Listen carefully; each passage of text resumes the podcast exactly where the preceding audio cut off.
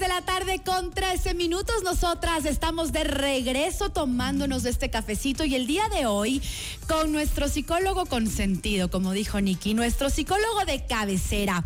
¿Por qué nacen las mentiras en las parejas y cómo, cae, cómo no caer en ellas? Para ello, hoy hemos invitado al doctor Mauricio Batallas, psicólogo clínico.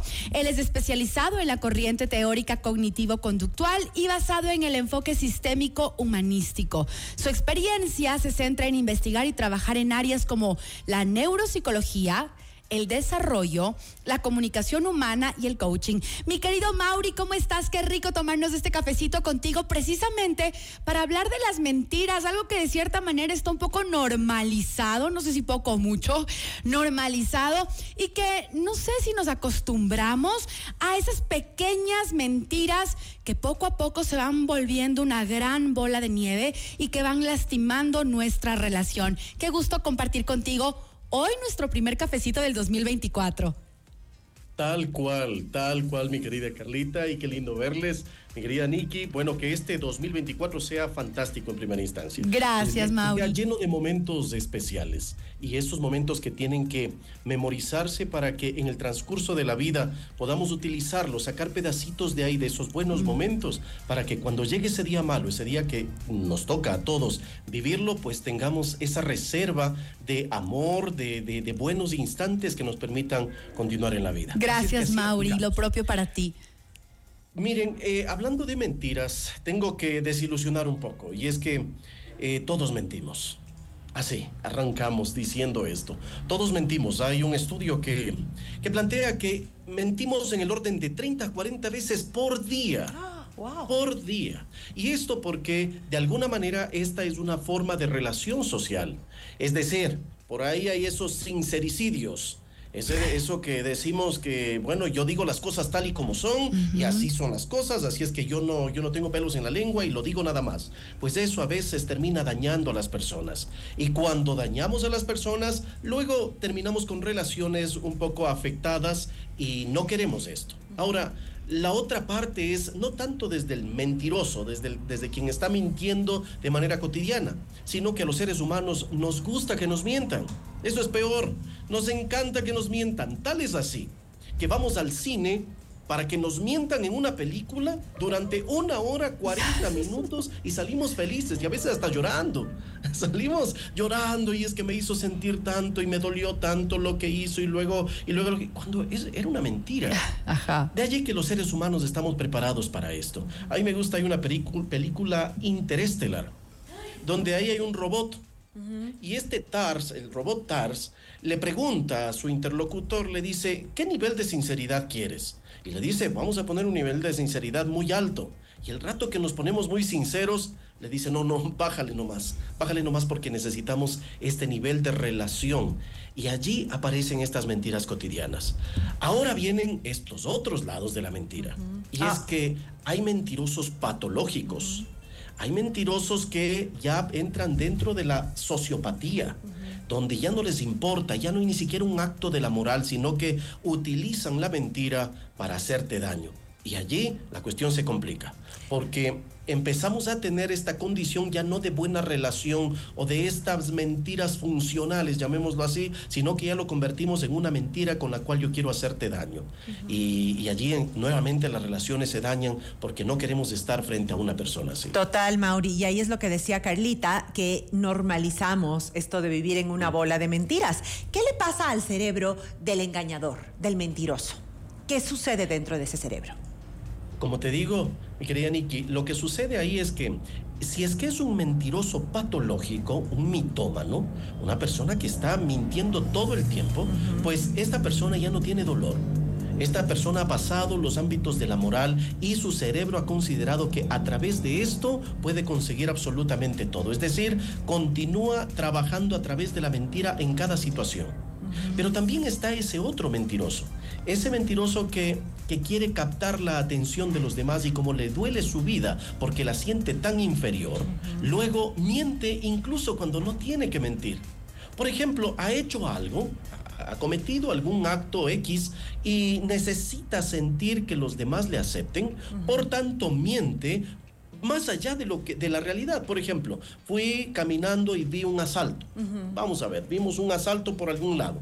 Pero llego a la oficina, llega el mentiroso y dice, vi un asalto y me acerqué y luego le pregunté a la persona. Y de gana. Sueña. Más grande la situación. Claro. De No tenía que mentir, no tenía que ponerse más allá. Sin embargo, como necesita verse, verse, eh, poner su ego más arriba, luego comete una mentira sin necesidad. ¿Para qué? Ahí tú me preguntabas qué pasa en el cerebro. En el cerebro de este personaje, lo que sucede es que hay descargas de dopamina, donde todos le aplauden, donde todos le aceptan. Por tanto, dice, qué rico, sentí bastante bien este acto de haberme acercado. Y a lo mejor solamente lo vio, es más, a lo mejor ni siquiera lo vio y lo vio a través del celular, que hubo un asalto en tal sitio, pero él ya mintió y dijo, yo me acerqué, yo conversé, estuve ahí con las víctimas, vi la sangre y toda esta cuestión. Claro, ya se inventó toda esa historia. Ya se inventó toda esa historia, Mauri. Y yo te, yo te hice esta pregunta preciso porque si nosotros estamos en una relación donde nos, esta persona nos está mintiendo, conocer el cerebro es muy importante de esa persona. Es decir, conocer por qué lo está haciendo y preciso por qué tiene estos comportamientos, ¿no? Para poder ponerle un pare y poder eh, soltar y salir de esa relación. Más allá de esto, Nikki, sucede algo. Si es que es un sociópata o un so- psicópata, ya estamos hablando de que no va a sentir absolutamente nada y más bien utiliza esto. ¿Y qué es lo que pasa en este cerebro? Pues este cerebro solamente utiliza a las personas. Utiliza todo lo que está en su entorno para su propio bienestar de una manera narcisista. ¿Qué sucede en este cerebro? Pues que solamente está centrado en el yo y nada más que en el yo. Y a partir de esto lo que, lo que hace es que las personas que están en su entorno se transformen en meros entes utilitarios. Y Ma- cuando esto sucede, pues al final no podemos hacer nada. De una persona así, lo único que queda es huir. Solo hay que Salga corriendo. Corra. Mauri, Solo- hay, hay, hay mentiras que son súper frecuentes, como por ejemplo, nunca más lo vuelvo a hacer. Esta es la última vez que sucede. La última y nos vamos. ¿Cómo? A ver, a ver, ¿qué hacemos ahí? Porque definitivamente Son mentiras cotidianas. Son de exactamente. Son mentiras cotidianas. ¿Me alarmo o no? Son los parámetros previos para haber dicho esto, ¿no? O, la última y nos vamos, son parámetros de sociabilización. Sí sucede, siempre y cuando tenga que ver con el contexto en el que se lo dice y con la relación que se está manteniendo, en el contexto exacto en el que está sucediendo esto. Sin embargo, si esto ya se torna en una constante, miren, los seres humanos funcionamos a partir de un patrón de pensamientos, sentimientos y conductas que se repiten a lo largo del tiempo y en diferentes circunstancias. Si una persona repite este mismo patrón en varias circunstancias, en varios escenarios, pues entonces ahí hay que ponerle una alerta. Pero si es que es una persona que en este instante dijo, sí, la última y nos vamos, o, o nunca más lo vuelvo a hacer, pues son mentiras cotidianas que incluso nos sirven para relacionarnos. Ujú. Ahora, ¿qué pasa si descubrimos que nos mintió? Que la persona con la que estamos o la que nos enamoramos o quien decidimos que sea nuestra pareja nos engañó y nos mintió.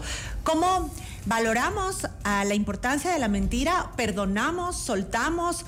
¿Perdonamos? Lo cual no implica olvidar. ¿Qué es lo que debemos hacer, Mauri? Aparte de, obvio, ir a terapia. Pues sí, ir a terapia, lo primero. A ver, nosotros, como dije al inicio, nos dejamos mentir. Todos los seres humanos nos dejamos mentir. Y de alguna manera porque esto nos genera aceptación social. Porque no quiero decirle a la persona que estoy sintiendo que me está mintiendo, por tanto yo acepto esas mentiras. Ahora, si descubro, y pongo entre comillas, descubro que me ha mentido, la siguiente pregunta que hay que hacer es, ¿qué voy a hacer con ese descubrimiento? ¿Qué voy a hacer? Porque en muchas ocasiones buscamos encontrar algo, pero no sabemos qué hacer cuando encontramos ese algo.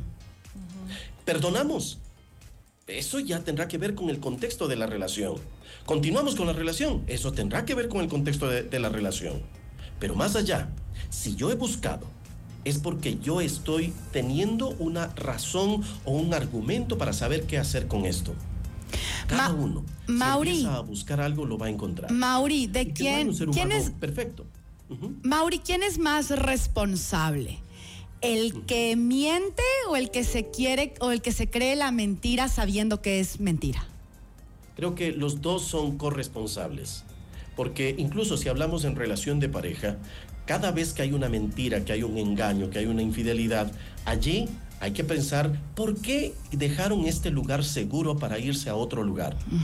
Porque ya la infidelidad y la mentira ya es una resultante de por lo menos dos y tres años antes en los cuales ya no vivían sino que solamente se relacionaban en ocasiones y dejaron de convertir su espacio seguro, el espacio donde consideraban esa mujer o ese hombre con quien yo me relacionaba, ya no dejó de ser mi espacio seguro para pasar a estar en otro lugar. Así es que la pregunta no es tanto en la mentira, sino más bien qué pasó antes qué parte yo dejé y qué parte dejó la otra persona. Así es que son corresponsables. Yo me quiero dejar mentir. Yo recuerdo siempre una, un, permítame comentarles una, una, pequeña anécdota. Una ocasión, eh, eh, una relación de pareja, ella estaba, estaba teniendo una relación extramarital y él le estaba buscando hasta encontrar dónde le estaba siendo infiel. Cuando encontró, ya tenía los papeles del hunter es decir, eh, ya, ya veían dónde estaba, dónde se había estacionado, en qué sitio, ya tenía todo. Todo. La siguiente pregunta fue, ahora, ¿qué va a hacer? Y dijo, bueno, es que ni siquiera sé qué es lo que pasó ahí. O sea, pero tenía todo. Entonces nos dejamos mentir porque necesitamos ese sentido de aceptación, porque sabemos que somos copartícipes de esto. La búsqueda siempre será interna. ¿Qué estoy haciendo yo para que haya dejado de convertir este espacio en el espacio seguro de mi pareja. Y luego, ¿por qué me estoy dejando mentir? Quizás porque mis inseguridades no me permiten dar un siguiente paso. Pero la otra persona, ¿por qué miente?